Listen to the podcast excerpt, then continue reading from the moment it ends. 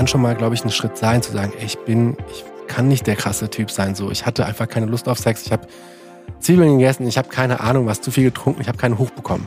Passiert. Es passiert. Und da überhaupt mit Männern diesen Schritt zu gehen, das fände ich absolut wichtig.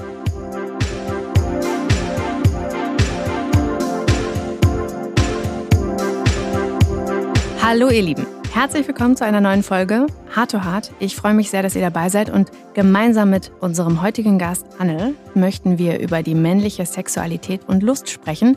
Eins kann ich vorweg sagen, das Gespräch war ein sehr, sehr, sehr ehrliches Gespräch. Wir haben unter anderem geklärt, warum Männer ihren Pornokonsum überdenken sollten, warum sie auch untereinander mit männlichen Freunden vielleicht mal mehr kuscheln sollten oder aber auch ganz einfach Dinge tun sollten, die gut tun, wie zum Beispiel Kuchen essen.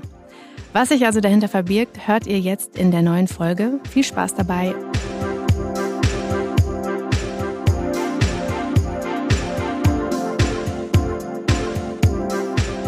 Herzlich willkommen. Ich freue mich sehr, dass du heute da bist. Du bist freier Autor und setzt dich vor allem mit dem Thema kritische, toxische Männlichkeit, Männlichkeit generell, Sexualität, männliche Unlust, männliche Sexualität auseinander. Und deswegen bist du heute hier, weil wir nämlich genau über dieses Thema sprechen. Habe ich noch was vergessen? Das reicht eigentlich schon. Es ist also je nachdem, wie man es erfassen will. Also vor allem geht es auch bei mir um marginalisierte Männlichkeiten, also nicht weiße Männlichkeiten, der Blick auf muslimische, türkische Männlichkeit in Deutschland und ich bin noch Hifoshi-Botschafter von UN Women Deutschland das ist so meine quasi ehrenamtliche Bezeichnung oder genau, so ein Titel, den man trägt. den, den bringst du mit und äh, vielleicht kommt er auch gleich nochmal zum Tragen und wir sprechen drüber. Wir fangen immer mit einem ganz kurzen Intro an, weil viele kennen dich vielleicht doch nicht. Ich meine, wir kennen uns ja auch nicht und das ist so ein kleines Vorspiel. Damit fangen wir mal an. Das sind drei Fragen, die stelle ich dir. Und ich bitte dich, dass du einfach kurz und knackig einfach raus antwortest. Gerne. Gut, dann fangen wir mal an. Als Kind dachte ich, ein Mann ist? Auf jeden Fall nicht behaart, sehr muskulös und hat einen riesengroßen Penis. Heute denke ich, ein Mann ist? So wie er sich selber definiert. Ein wahrer Mann tut? Gerne mal Wein und trinkt Aperol Spritz. Gut. Und auch lustig, ne? Weil du hast gerade, also ich finde das, das ist schon männlich, aber du hast mir gerade Handcreme angeboten. Die musste ich leider ausschlagen. Wäre eine gute Handcreme Weil gewesen. ich keine Handcreme verwende. Glück, äh, gut für deine Haut, also gut, dass du so eine. Ja. Ähm, nee, das würde ich jetzt nicht sagen. Es liegt eher daran, dass ich so ein bisschen, dass ich nicht mit Handcreme so gut umgehen kann, weil die läuft immer aus und so. Aber ähm, so viel zum Thema. Ähm, so, ne, äh, Pflege, Männlichkeit, was ist typisch Mann? Lass uns direkt irgendwie mit dem Thema anfangen. Wie bist du dazu gekommen, dich mit diesem Thema auseinanderzusetzen? Vielleicht nochmal ganz kurz vorab. Das hat eigentlich, glaube ich, so vor vier, fünf Jahren angefangen. Also so dezidiert dazu schreiben, dazu bewusst reflektieren. Ich habe, glaube ich, so auch in der Jugend relativ schnell auch gemerkt, dass ich vielen Vorstellungen von dem, was wie Jungs zu sein haben, wie sie sich geben sollten, wie sie vielleicht auch Sex definieren, ähm, nicht so wirklich entsprechen wollte. Ich habe zum Beispiel Fußball gespielt, das war so eine typische männliche Vorstellung, was man so tut, aber ich habe gleichzeitig irgendwie auch lateinamerikanische Tänze getanzt und sowas. Und diese Ambivalenzen habe ich früher schon irgendwie aushalten müssen. Aber so bewusster zu schreiben und mich dazu zu positionieren, hat eigentlich klassisch damit angefangen und das ist, glaube ich, auch so ein sehr bezeichnender Weg auch, ähm, dass mich gute Freundinnen auf ein Fehlverhalten angesprochen haben. Wir haben uns dann einfach, so wie wir quasi gegenüber sitzen, haben uns einfach hingesetzt und gesagt, hör mal zu, das und das Verhalten war einfach extrem uncool und denk mal wirklich drüber nach. So. Und das hat viele mehr ausgelöst. Und da habe ich irgendwann angefangen, darüber einfach mal zu schreiben und versucht so, wenn das schon irgendeine Form von Grenzüberschreitung war, oder für mich war es ja damals selbstverständlich, äh, Magst du ein Beispiel nennen, ganz kurz? Naja, einfach Leuten ins Wort fallen zum Beispiel. Irgendwie auch so diesen Anspruch zu haben, so wenn man auf einer Party ist, dann sollte irgendwas laufen zum Beispiel. Oder irgendwie natürlich ganze Zeit herum zu erklären, Leute nicht aussprechen zu lassen, Expertisen abzusprechen, so zum Beispiel, wenn über Autos gesprochen würde, dann habe ich immer so alles total belächelt und dachte so, ach komm, das wirst du jetzt sicher nicht wissen, so. Und dann habe ich es immer so erklärt. Und mein Wissen war ja auch nur so ein, zwei Mal irgendwelche Autozeitschriften lesen. Also ne, genau das, diese Selbstüberhöhung. Da habe ich irgendwann mal darüber angefangen, habe dann überlegt, so klar, in der 13., also als ich so 13 oder 14 war, habe ich so ein kleines digitales Notizheft geführt, so wo ich aufgeschrieben habe, so mit wem ich rumgemacht habe, mit wem ich irgendwie Sex gehabt habe zum Beispiel. Das gibt es natürlich heute nicht mehr, aber früher war das so immer mal wieder so, wenn es mir scheiße ging, habe ich so auf meinem Handy diese Notiz aufgemacht und habe reingeschaut, okay, ja, ich glaube, mir geht es immer noch ganz gut, weil ich das und das schon gemacht habe. Also diese Form gab es schon bei mir und das hat sich jetzt, ähm, zumindest der Prozess, sich davon zu emanzipieren, der hat äh, bei mir angefangen. Du hast dazu auch einen Artikel geschrieben, den habe ich gefunden und zwar heißt der Den wahren Mann gibt es nicht. Den verlinkt mir auch sehr gerne in den Show Notes nochmal. Da beschreibst du auch genau das, was du gerade jetzt schon angerissen hast, dass du erstmal so erklärst, sehr selbst äh, reflektiert oder aber auch kritisch und hast so ein bisschen dieses typische stereotypische männliche Verhalten beschrieben und dann aber auch so diese Erkenntnis zum Ende erlangt. Also du hast es jetzt gerade schon mal so ein bisschen angerissen. Können wir hier vielleicht noch mal so ein bisschen expliziter sein? Was beschreibst du da noch? Also für die, die den Artikel jetzt natürlich nicht gelesen haben. Ja, fang mal an. Ja, also ich muss jetzt auch mal nochmal drüber nachdenken, was ich da geschrieben habe. Also ich glaube, eine der wichtigsten Sachen war, also einerseits diese Sache mit diesem Notizheft beispielsweise, aber auch diese ähm, Vorstellung so mit 13, 14. Ich war, ich war auf irgendeiner, keine Ahnung, Party und ich habe immer gedacht, so, wenn ich auf eine Party gehe, dann ist das ultimative Ziel nicht irgendwie wirklich Spaß zu haben und mit Freunden da zu sein, sondern ein Mädchen aufzureißen. So. Und dann habe ich das immer so definiert, dass ich immer hingegangen bin und immer wieder genau dieses Gefühl haben wollte, mich in meiner Männlichkeit so zu bestärken, indem ich das tun muss, was ich dachte, ein Mann tun muss, nämlich an einem einen, also ein erfolgreicher Abend muss im Prinzip ein Abend sein, wo ich äh, mit einem Mädchen rummache, so mindestens. Ich habe ja auch ein paar Zitate mitgebracht. da steht nämlich genau das. Unzählige Male ging ich nach Hause, schlief mit Personen, die mir nichts bedeuteten, aber erzählte trotzdem allen Jungs, was für ein krasser Typ ich sei.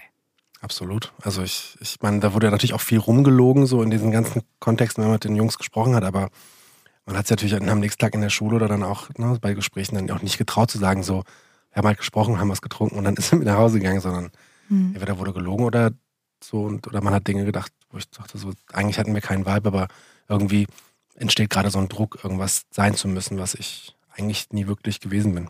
Haben das deine Freunde auch gemacht? Also dieses Verhalten, also wenn man jetzt, ich kann mal weiterlesen, ich war abhängig von einer Welt, die Frauen auf Zahlen degradierte, sie zu Objekten meiner Fantasie machte aber ernst gemeinten Respekt, geschweige denn Würde, vermissen ließ. Waren das bei deinen Freunden dann auch so? Also wirklich, dass man, wie du es gerade beschrieben hast, so, ey, yo, ich habe jetzt hier gestern die und jo und. Absolut, zumindest das, das was, worüber wir gesprochen haben und wie das dann auch an den Tagen danach oder so an mich getragen wurde. Ich erinnere mich auch an eine Situation, so ich komme aus Mittelhessen, da wurde auch immer so Fasching gefeiert.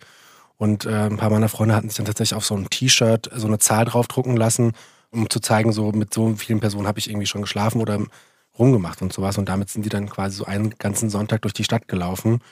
Und natürlich dann Leute gefragt haben, hey, was steht die Zahl? Was steht natürlich nicht drunter? Haben sie gesagt, so ja, mhm. so und so sieht's aus. Also es hat schon, äh, also diese Form von Ablehnung und auch einer gewissen Entmenschlichung hat da schon auch stattgefunden, die rhetorisch ähm, nach außen getragen wurde. Und was ich halt natürlich immer sehr, also ich habe bis zu einem gewissen Gang ging bei mir auch genau in diese, äh, ähm, also hat es im Prinzip genau diese Dimension angenommen, aber ähm, bei manchen Sachen konnte ich das einfach auch nicht, weil ich auch ähm, im Gegensatz zu meinen vielen Freunden dann auch nicht diesen übermäßigen Drang hatte, ständig dann alles auf Sex zu reduzieren. Ich hatte dann auch relativ früh auch eine Freundin, so dann war ich natürlich in anderen ähm, Konstellationen und hatte auch nicht irgendwie es nur, nur nötig, ständig auf Partys zu gehen oder sowas. Aber klar, so mit 16, 17, 18, 19, 20, diese Phasen, wo viele Leute die erste Erfahrung, das hatte ich in der Form nicht, aber davor war das, war das Thema Nummer eins und es war auf jeden Fall so sehr Thema, dass man jedes Wochenende und jeden Tag eigentlich darüber gesprochen hat, was passiert heute, was passiert morgen und wie kann man mit der und der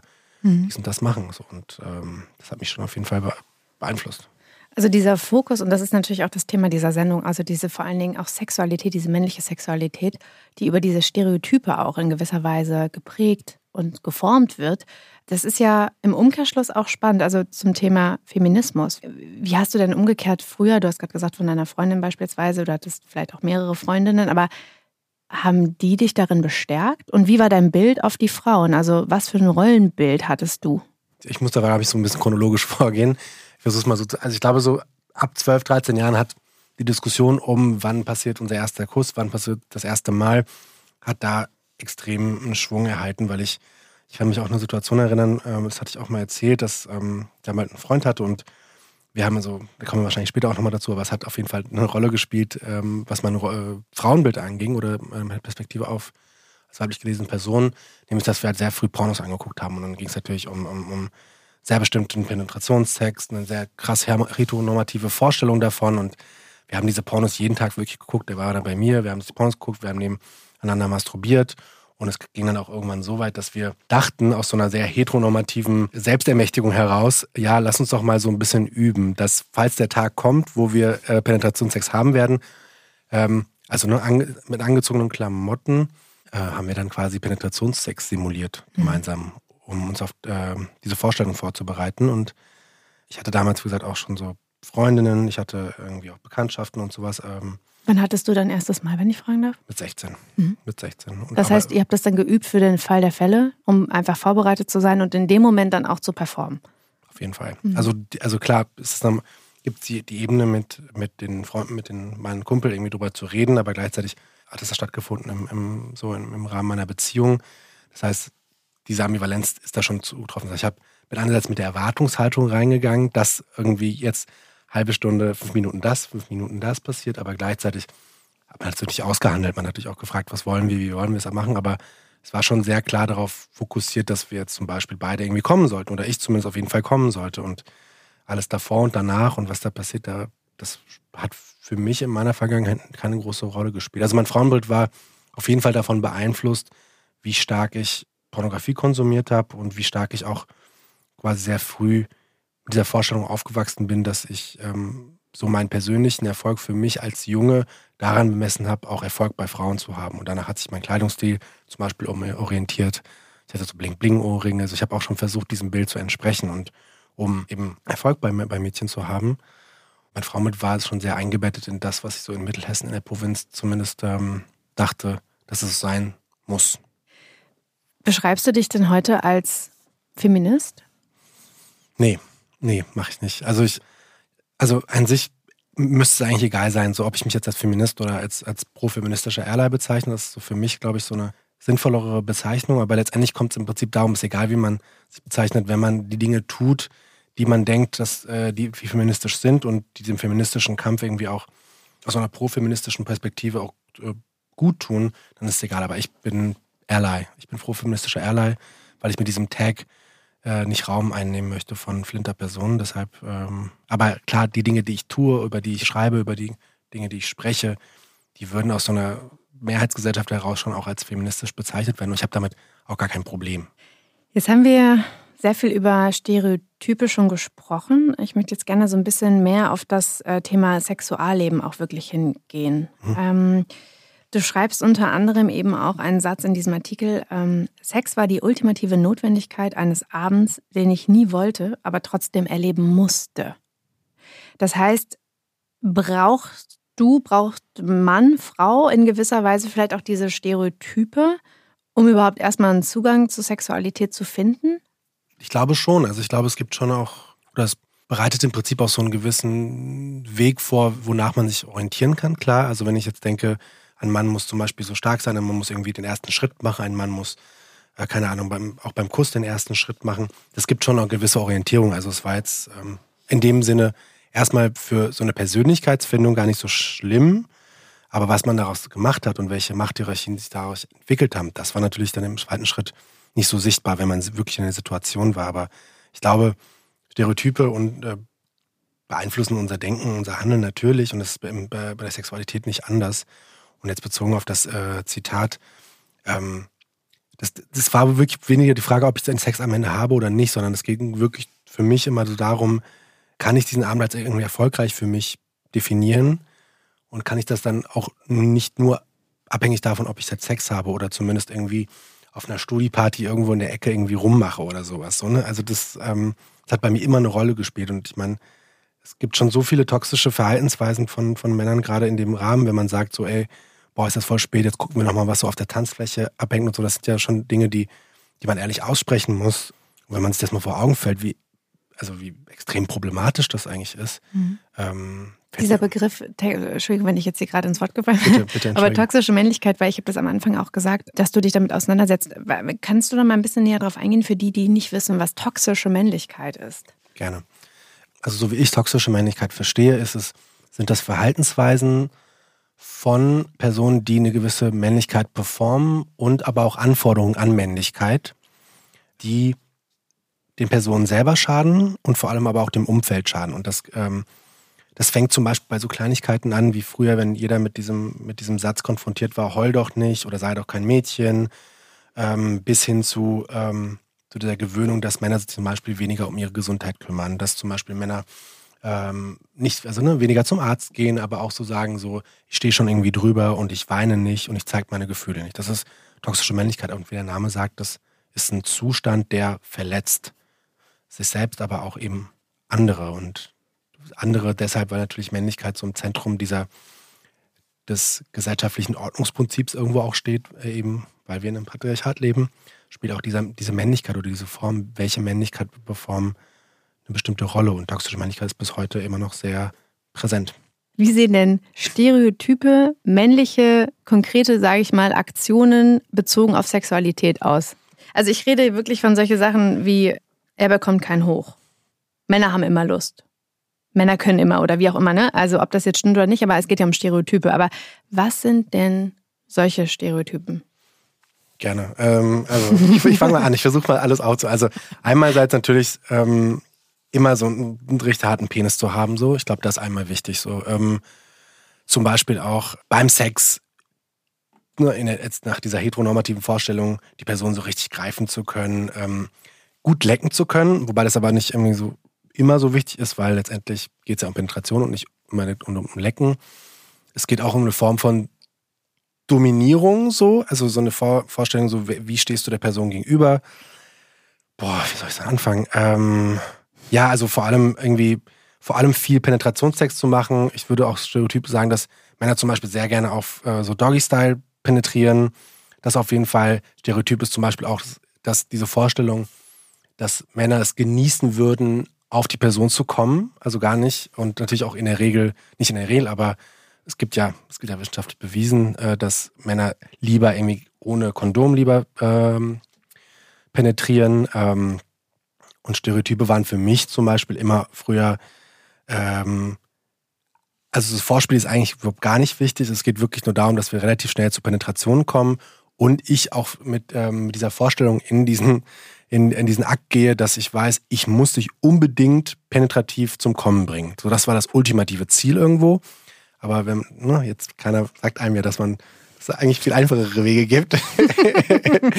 aber ähm, so, aber diese halbe Stunde so bam, bam, bam, wie so ein, wie so ein Kanickel quasi zu penetrieren, das haben wir irgendwie auch geübt und dann auch in so den, den wirklich merkwürdigsten Zuständen. Mhm. Ähm, ja. Hast du denn mal mit deinen Freundinnen oder Partnerinnen darüber gesprochen? Oder glaubst du, dass sie dir immer ehrlich Feedback gegeben haben, ob sie gekommen sind oder nicht, durch deine Penetration? Das kann ich nicht sagen, weiß ich ob ich selber. Also, äh, so, ne, also jetzt mit, mit meinen Freundinnen, mit denen ich zusammen bin, so mit meinen Freunden und so, ich, wir haben da schon ein sehr gutes Verhältnis und wir reden darüber auch und wenn es auch mal nicht gut läuft oder auch nicht.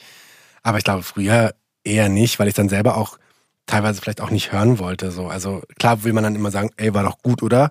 Aber wenn man halt schon so ein bisschen so Bro-mäßig dann fragt, so, ey, war doch geil, ne? Statt zu fragen, hey, wie war's denn für dich? Zu sagen, es war doch bestimmt geil glaube ich nicht, dass das immer so der Fall war. Und ich, also ich glaube, also ich glaube nicht, dass sie mir immer ehrliches Feedback gegeben haben, nicht weil sie es nicht wollten, sondern weil ich, weil ich glaube ich selber mit so einer großen Unsicherheit dann auch in diese Gespräche gegangen bin. Das würde ich schon von mir selber behaupten, auf jeden Fall. Mm, wir haben auch so ein bisschen unsere Community befragt, was die denn so denkt. Und da geht es aber eher so darum, äh, wie sieht denn wirklich jetzt Sex in der Realität aus? Ich fange da mal an, ich lese die einfach mal vor, dann können wir mal ein bisschen darüber diskutieren. Bei der ersten Frage geht es um männliche versus weibliche Lust. Ist die männliche Lust ausgeprägter als die weibliche Lust? Boah, ähm. Weil das ist ja dieses Männer immer können, immer irgendwie ein harter Penis. Also ich, ich, ich kann das natürlich jetzt nicht generalisieren, aber ich würde da gerade eher Nein sagen, weil ich glaube, es ist mehr die Men, dass Men, also die Empfindung, dass Männer Lust haben, mehr Lust haben, die ist auf jeden Fall größer. Ähm, aber es wird ja dann ne, auf der anderen Seite nicht darüber gesprochen, dass, dass, dass, dass Frauen irgendwie auch ein extrem ne, also ein Bedürfnis nach, nach Sex haben und nach, nach Lust und, und Intimität. Genau, ich würde das nicht sagen, nein. Ich glaube, Männer haben nur eine große Angst davor, diesem Stereotyp zu, äh, zu entsprechen. Das auf jeden Fall. Hm. Hm, die nächste ist, äh, da geht es um sexuelle Unlust oder auch mhm. Potenz. Sind Männer wirklich so sexbesessen? Oder auch, das geht so eine Frage, die in eine ähnliche Richtung geht, haben Männer immer Lust oder können Männer immer? Puh, zwei, zwei Sachen. Ähm, also ich, ich glaube schon, dass Männer nicht immer Lust haben. Ähm, ich glaube, ähm, es wird halt viel weniger darüber gesprochen, dass man Männer nicht Lust haben. Das ist, glaube ich, ein ganz grundsätzliches Problem. Und das zweite war. Ähm, Ob Männer äh, immer, immer können. Das glaube ich auch nicht. Also, also selbst wenn sie, wenn sie denken, dass sie eine halbe Stunde können, brauchen sie erstmal so eine halbe Stunde, um ein bisschen abzu, abzukühlen. Das heißt, so ganz Zeit können sie nicht. Glaube ich nicht, nein. Ich glaube nicht. Ich, äh, nur so ein Zwischeneinmal, weil diese Dinge, die du gerade aufgezählt hast, diese Stereotypen in der männlichen Sexualität, das sind ja alles die Dinge, die man im Pornos sieht.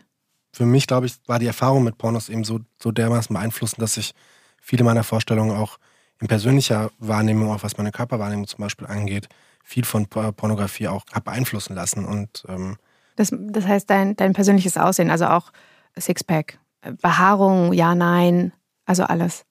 Behaarung, ähm, Sixpack, ähm, Armmuskulatur, ähm, dann aber auch so die Vorstellung, so wie, wie stark darf ich als nicht weißer Körper irgendwie trotzdem in so einem Rahmen funktionieren oder mich selber auch äh, wohlfühlen.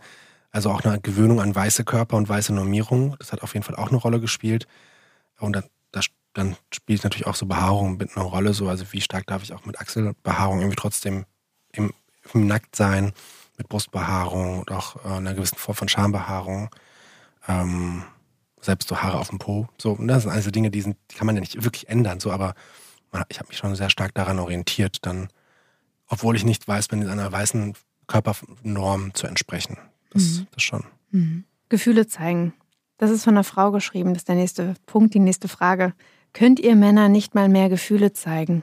Ich würde mir das so sehr wünschen, weil das ja nicht nur so ganz generell für, für Männer, äh, glaube ich, wichtig wäre, sondern wenn man einmal anfängt, über Gefühle zu sprechen, fällt es auch viel leichter, auch ne, Schwächen und auch Ängste und Unsicherheiten zuzugeben. Und wo sollte man weniger über Unsicherheiten und Ängste auch sprechen, wenn es gerade in so einem Sex-Kontext ist? Also ich würde mir das wünschen, aber ich glaube, der Weg dahin ist sehr viel komplexer und sehr viel problematischer, gerade in Deutschland, weil ähm, in Deutschland wird ja oftmals davon gesprochen, dass so viele progressive Entwicklungen gäbe etc. Aber die Zahlen zeigen, die politischen Entwicklungen zeigen, dass wir da auch noch längst nicht so weit sind, dass überhaupt Männer an dem Punkt sein könnten, so gesamtgesellschaftlich, nur in so einer Bubble, in so einer linken oder etwas progressiveren Bubble zu sagen, es ist okay, dass ich Gefühle zeige, es ist auch okay, dass ich in der Öffentlichkeit weine beispielsweise.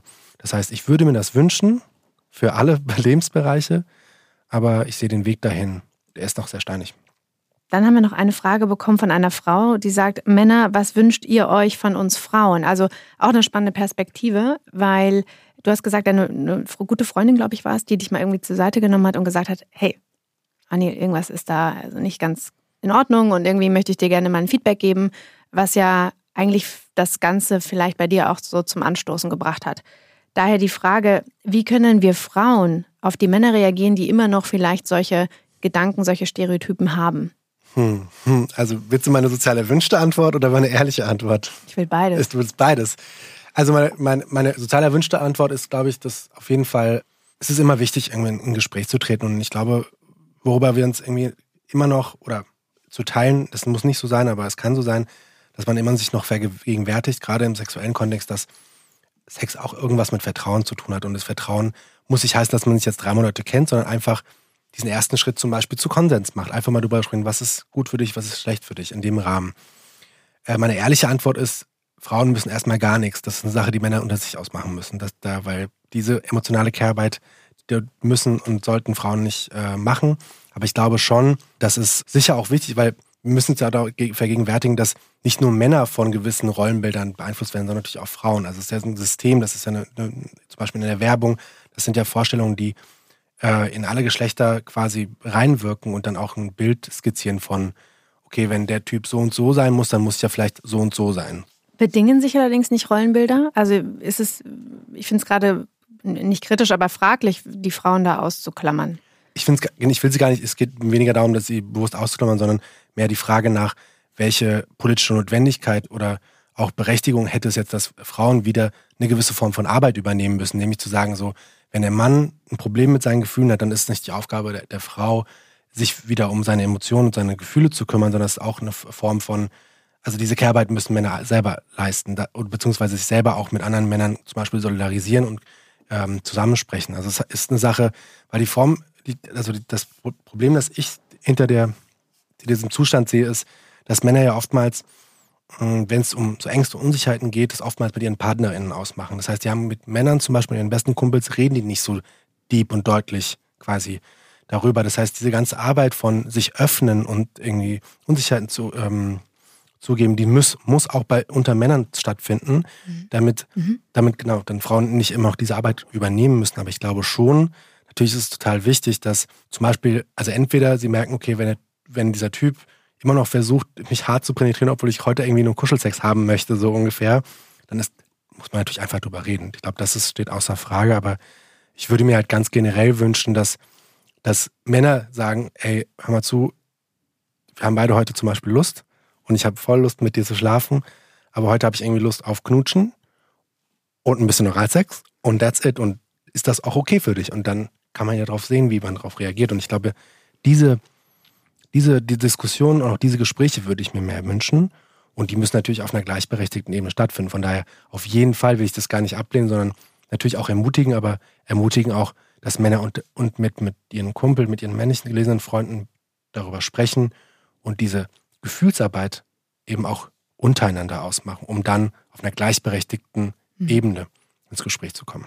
Das heißt, man könnte da tatsächlich eher bei den männlich gelesenen Freundinnen gucken, wie es wirklich dann umgesetzt wird und vielleicht aber eher so ein bisschen die, ja, ich will mal sagen, den Arschtritt zu bekommen, wenn man mit der Partnerin spricht, weil sie ja natürlich, ne, wenn wir über Stereotype sprechen zum Thema auch Weinen oder Emotionen zeigen, Gefühle zeigen, das sind ja eher ähm, weibliche oder weiblich gelesene Stereotype, wenn man so möchte. Das heißt, es ist ja schon auch wichtig, dass Frauen dem Ganzen das vielleicht auch einmal spiegeln, ne? dem Raum geben und sagen, hey, völlig in Ordnung, wenn du heute keine Lust hast oder wenn du weinen möchtest oder wenn du was auch immer möchtest, dann äh, bist du nicht weniger gut für mich.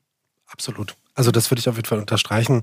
Aber ich glaube, ich glaube selbst überhaupt diesen Schritt zu tun, eben dass Männer zu, äh, sagen, okay, ich glaube, heute habe ich die und die Lust, nicht so viel Lust auf das und das.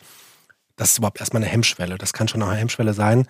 Aber wie du schon sagst, also diese Stereotype bedingen sich ja auch genau gegenseitig und man begibt sich ja manchmal, bevor man dann vielleicht auch in dem, also auf der Matratze landet, so ungefähr, hat man alle Stereotype irgendwie mit im Gepäck und dann wäre es ja irgendwie wichtig, dass man sich einfach als, als Partner irgendwie auch einfach begegnet und dann drüber redet. So, vergiss mal jetzt, dass du ähm, die Person bist und nicht die Person bin, sondern wir wollen halt heute irgendwie was Schönes miteinander, lass uns doch drüber reden, dann wird es auch erst recht schön. Hast du denn noch ja, das ist immer so blöd, ne, nach Tipps oder Ratschlägen zu fragen. Ich, ich finde es aber nur so schön und möchte eigentlich gerne so ein bisschen auf diesen Punkt hinaus, welche Rolle hast denn du in deinem Freundeskreis? Also sowohl bei männlich oder weiblich gelesenen Personen. Ähm, unterscheidet sich das? Kriegst du Zuspruch? Wie wirst du wahrgenommen?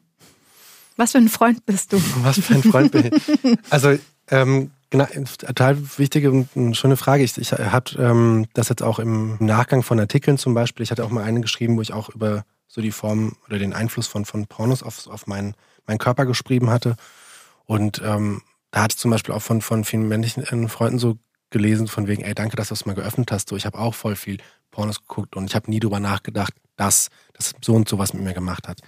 Gleichzeitig natürlich, ich meine, ich muss ja auch natürlich ehrlich gestehen, dass ich über diese Themen schreibe und denke und, und auch äh, öffentlich rede, äh, damit mache ich mir, kann, also theoretisch mache ich mir natürlich auch viele Freunde bei, bei, ähm, bei Frauen so, natürlich, weil es irgendwie als wichtig erachtet wird, dass man über diese Gefühle spricht und äh, diese Themen öffnet. Aber ich glaube, viel wichtiger ist, dass ich ähm, schon auch Freunde für mich gefunden habe und auch viel offener zum Beispiel mit, mit Mental Health umgehe, also ne, mich einfach also Schwächen zugebe.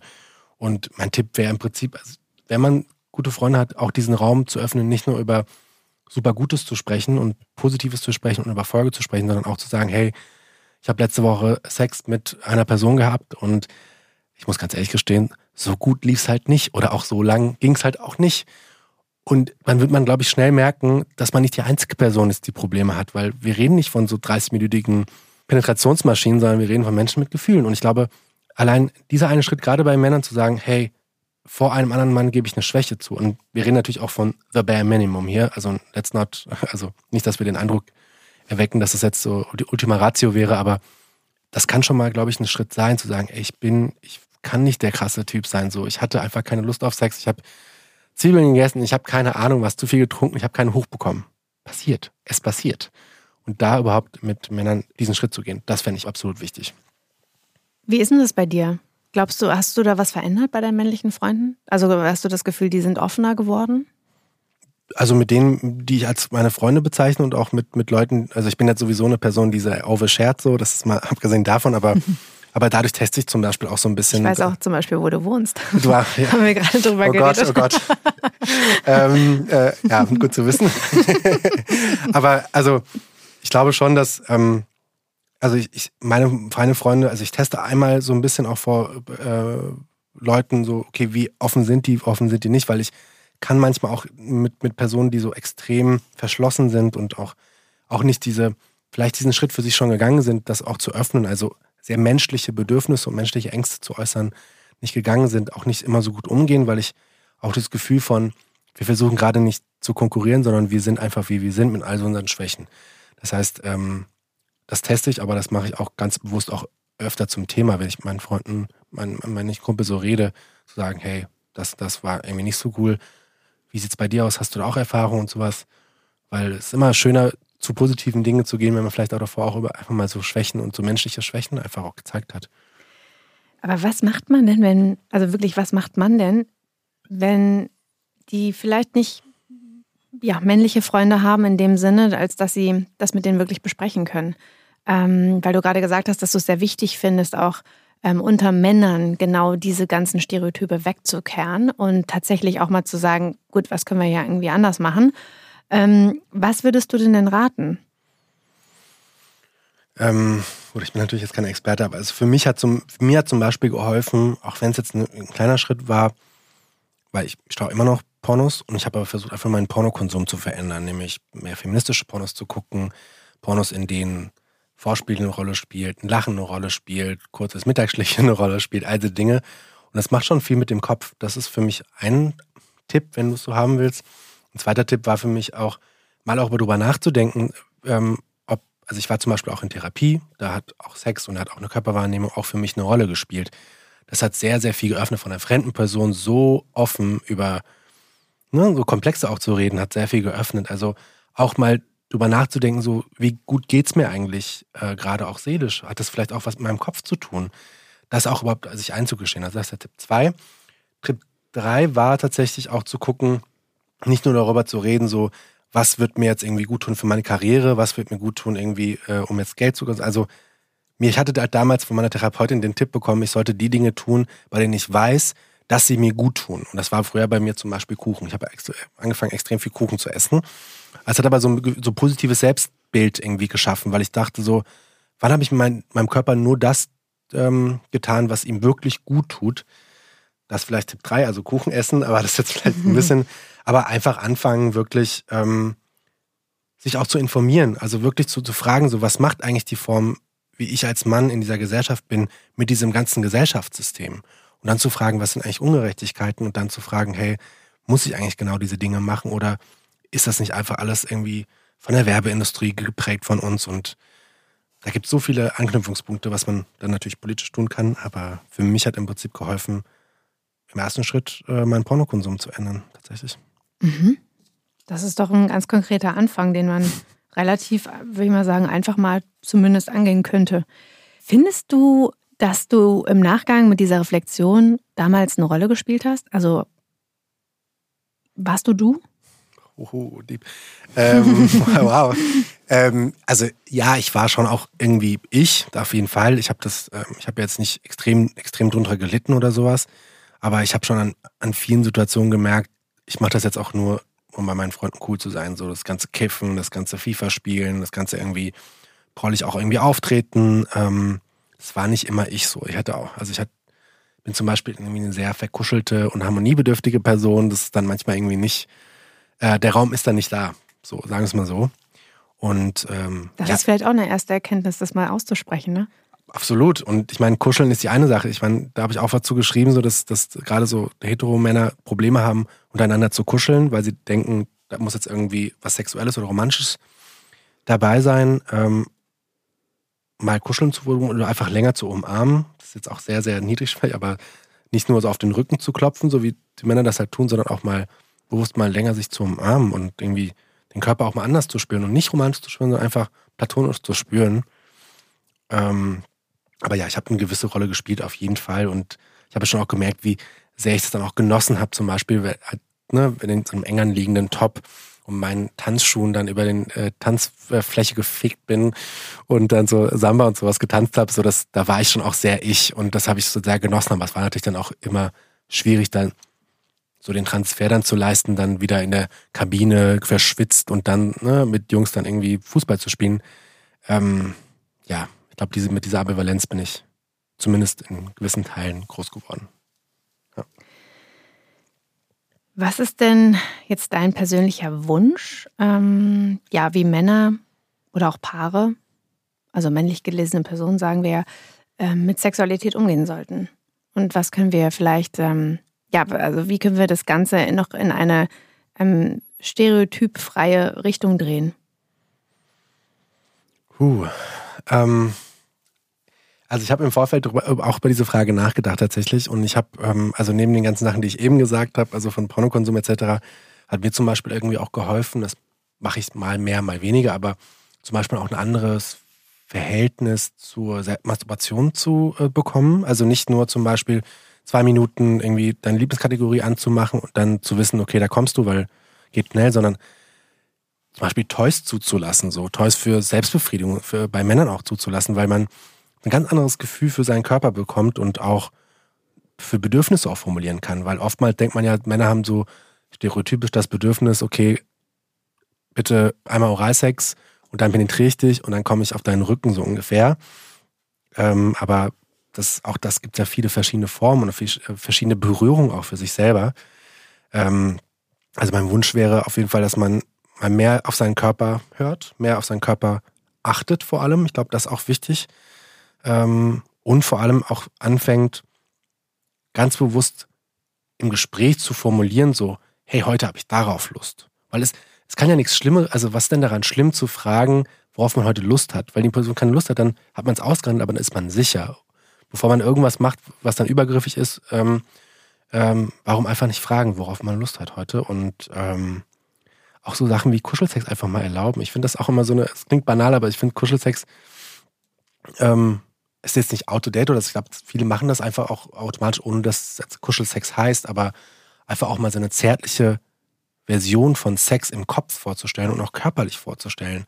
Das heißt, äh, also klar, der Penis sollte im Idealfall vielleicht auch hart sein, so, also, also Person mit Penis, aber ist auch okay, wenn er in der Schlaf ist oder er muss ja nicht immer so wie eine Eins stehen, er kann auch mal wie so eine 0,3 stehen. Das ist auch irgendwie ganz okay und man kann damit auch eine Form von Befriedigung erzielen, so. Wir haben noch nicht über das Thema ähm, Orgasmus gesprochen, mhm. weil das ist ja so ein performance-driven Thema. Also auch wenn wir uns Pornos angucken, dann ist ja der Porno vorbei, wenn der Mann gekommen ist. Ich habe mal interessanterweise, das erzähle ich, habe ich schon bestimmt fünfmal erzählt, einer Freundin die Frage gestellt, ähm, oder mehreren tatsächlich auch, weil es darum ging, Orgasmus, sollte man kommen, muss man kommen, muss man auch nicht kommen. Und da ging es immer um dieses Ungleichgewicht. Und da ging es immer darum, dass gesagt wurde, ja, ah, ich bin jetzt schon ganz lange nicht mehr gekommen, aber irgendwie traue ich mich jetzt auch nicht dem Partner das zu sagen, weil lange zusammen und dann hat man eine Routine und die zu durchbrechen ist auch ne, mutig und man weiß nicht, wie der andere reagiert. Und um ähm, habe ich diese Frage gestellt, wie oft seid ihr denn als meine weiblichen Freundinnen gekommen, ohne dass der Partner jemals gekommen ist? Und das war so eine, eigentlich fand ich jetzt nicht sonderlich krasse Frage, aber die Reaktion war krass, weil einfach keiner mehr was gesagt hat und jeder in sich gespürt hat und gesagt hat, hm, das ist bei mir eigentlich noch gar nicht vorgekommen. Ähm, deswegen die Frage, wie stehst du dazu? Und da vielleicht, wie hast, bist du früher dazu gestanden und was würdest du heute machen oder sagen? Also ja, also ganz grundsätzlich, Orgasm Gap is a thing, auf jeden Fall. Ähm, also ich hatte, ähm, ich versuch's mal, also ich glaube, also früher, ähm, das ist jetzt sehr, also naja, ich erzähl's einfach, ist auch egal. Also, Augen zu und durch. Ja, ja, Wir sind muss, hier unter uns. Ja, ja, auf jeden Fall.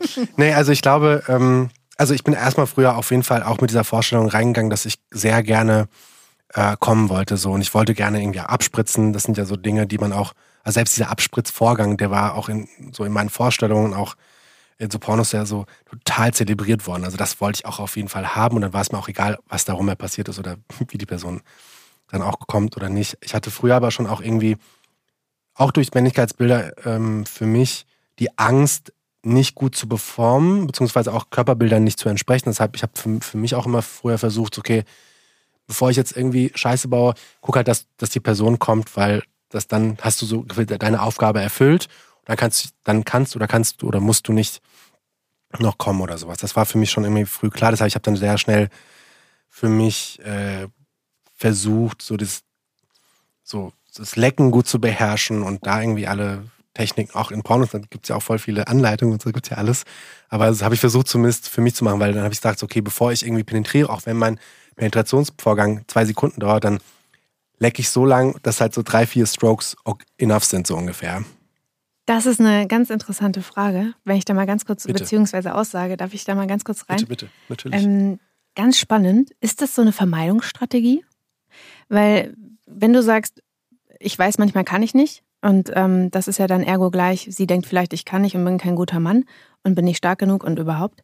Deswegen eigne ich mir eine Vermeidungsstrategie, äh, in dem Falle eine gute Lecktechnik an.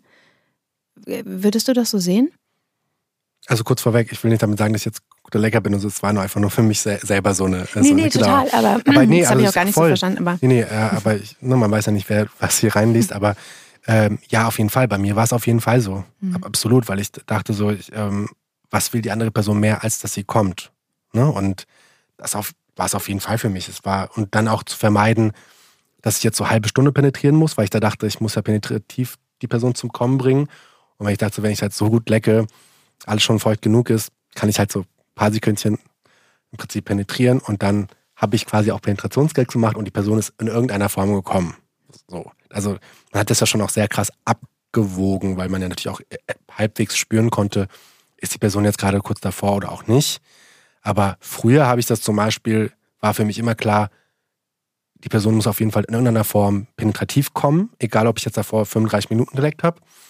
Und heute würde ich, würde ich sagen, so, ey, ich weiß auf jeden Fall, was der Person gefällt. Und in der Regel ist es viel einfacher und geht viel schneller, wenn man einfach leckt und dann, und auch dann zu sagen, das war auch Sex voll gut. We did it. Mhm. So, voll schön. Eine Info dazu, wir äh, machen ja mal diesen, eine Umfrage, ähm, den Sex Report, und da haben wir auch die Information oder die Zahl rausgefunden, dass nur knapp ein Fünftel aller Frauen durch penetrativen Sex kommen können. Das ist also auch nicht das okay, wenn man das nicht kann. Also das muss ja auch nochmal gesagt werden an dieser Stelle. Und das, was du auch gerade gesagt hast, finde ich auch sehr gut. Ähm, Sex tatsächlich so zu begreifen, wie man es selbst möchte. Sex ist nicht nur Penetration, sondern da geht es um, um viel mehr. Ne? Das, ähm, das Gelbe ist nicht nur das Gelbe vom Ei, sondern das Weiße gehört auch noch dazu. ja, voll. Also, ja, absolut.